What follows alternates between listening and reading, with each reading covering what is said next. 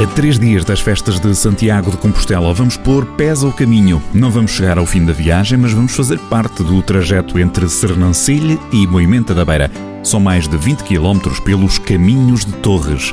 Domingo assinala-se o Jacobeu, um momento especial para milhares de peregrinos. A Rádio Jornal do Centro vai juntar-se a eles.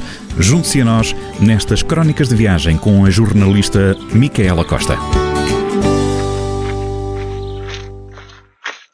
Sejam bem-vindos a esta espécie de diário pelos caminhos de Torres, um dos vários itinerários jacobeus em Portugal e que nos leva até Santiago de Compostela.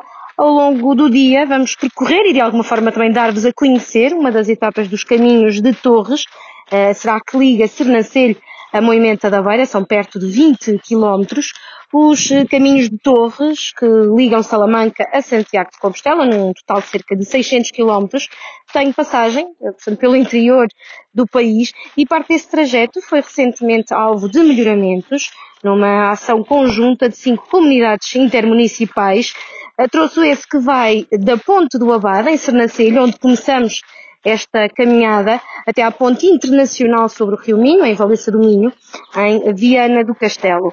Dizer que para os peregrinos e caminhantes de Santiago este é um ano especial, já que sempre que o dia do apóstolo Santiago, uh, eh, 25 de julho, calha um domingo, é celebrado o ano jubilar, ou o ano santo, o último aconteceu precisamente há 11 anos. E agora vou pôr pés ao caminho. Em breve conto trazer novidades desta caminhada até já e dizer que podem também acompanhar este percurso em jornaldocentro.pt e também nas nossas redes sociais.